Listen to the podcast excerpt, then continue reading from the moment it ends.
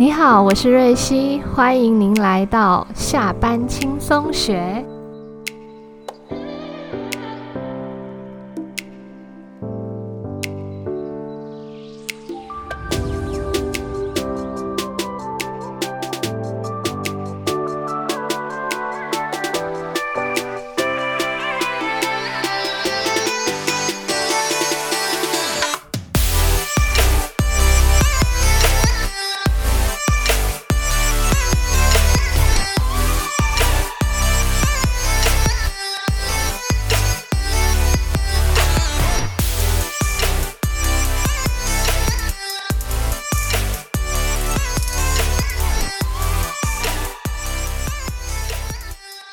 我是节目主持人瑞希。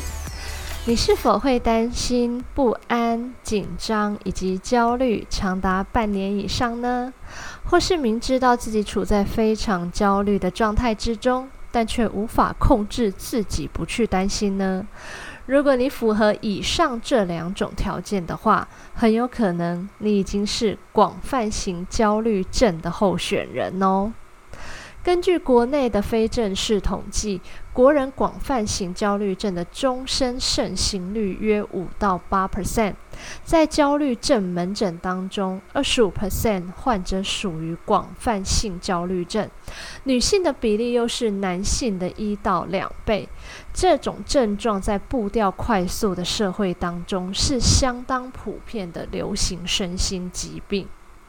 除此之外，我们也可以借由以下的这一些状态当中，来看看我们是否有广泛型焦虑症的潜在迹象哦。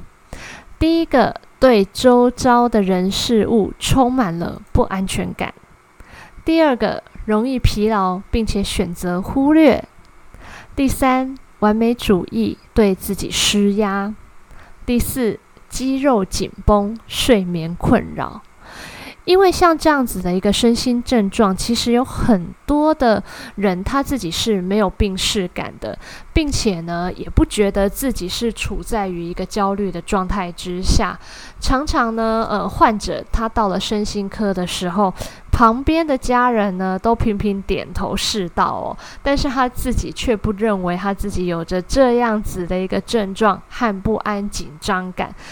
并且还会不自觉地说出：“我觉得我自己没有很焦虑，我也不认为我有在紧张。”但事实上呢，其实他的焦虑和不安都已经显现在他的肢体语言当中了哦。所以，其实像这样子的一个身心症，我相信在当下的现在，不管是哪一个国家，还有社会当中，都是非常普遍，而且有相当大的一个比例的。更何况哦，我们也可以看到刚才。的一个统计数字是，女性又比男性多了一到两倍，所以女性在社会上的压力呢是非常非常的大的。那只是呃，我也有看过一篇文章哦，是女性的一个容忍度会比较高，可能她们比较不容易去。表现出来，或者是选择压抑，但是在这样子的一个压抑之下，它并不会比较好，反而是会累积到一个情绪之后，你会发现有的人可能会去突然做一些。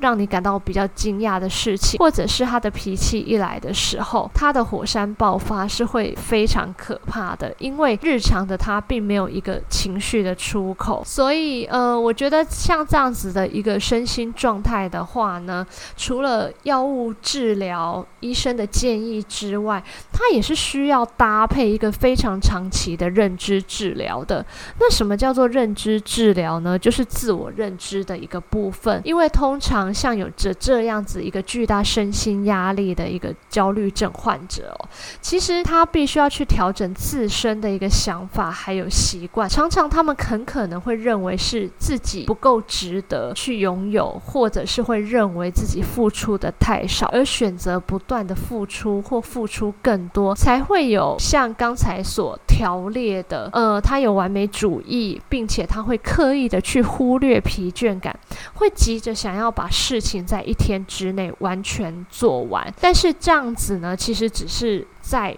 给自己一个更大的无形的心理压力而已。所以，这是必须要靠长期的一个心理建设、心理治疗来去做调整、改变，并且呢，去改善我们原有的习惯的。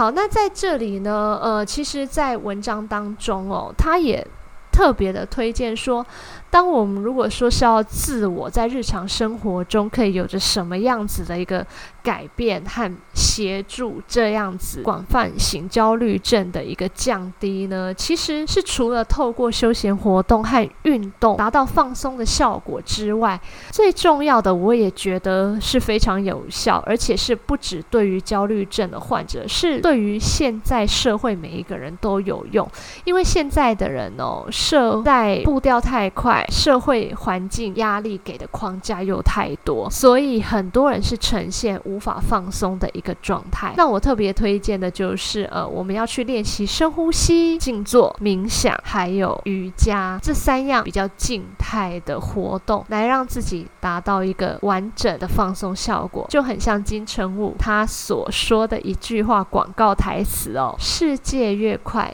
心则慢，这也是我们普遍社会的一个底层之下所需要的，大家都拥有的一个心态。呃，让自己呢处在于一个放松、稳定的频率当中，那也会让我们的内心越来越平静，比较不会感到易怒、焦躁。烦躁，呃，也不会常常我们看到新闻哦，很可能只是一些非常小的问题，那可是有很多人因为不耐酒后而发了很大的一个脾气，这也是身心的一个压力之下所呈现出来的一个外在表现，所以才会特别特别的呃推荐大家一定要让自己练习深呼吸，还有在睡前的五分钟至少要让自己静坐。冥想一下，想想自己今天呃做什么，发生什么事情，还有自己的内心，他想要跟你沟通的声音又有哪些呢？我相信很多人哦，也是忽略自己的内在小孩非常久了，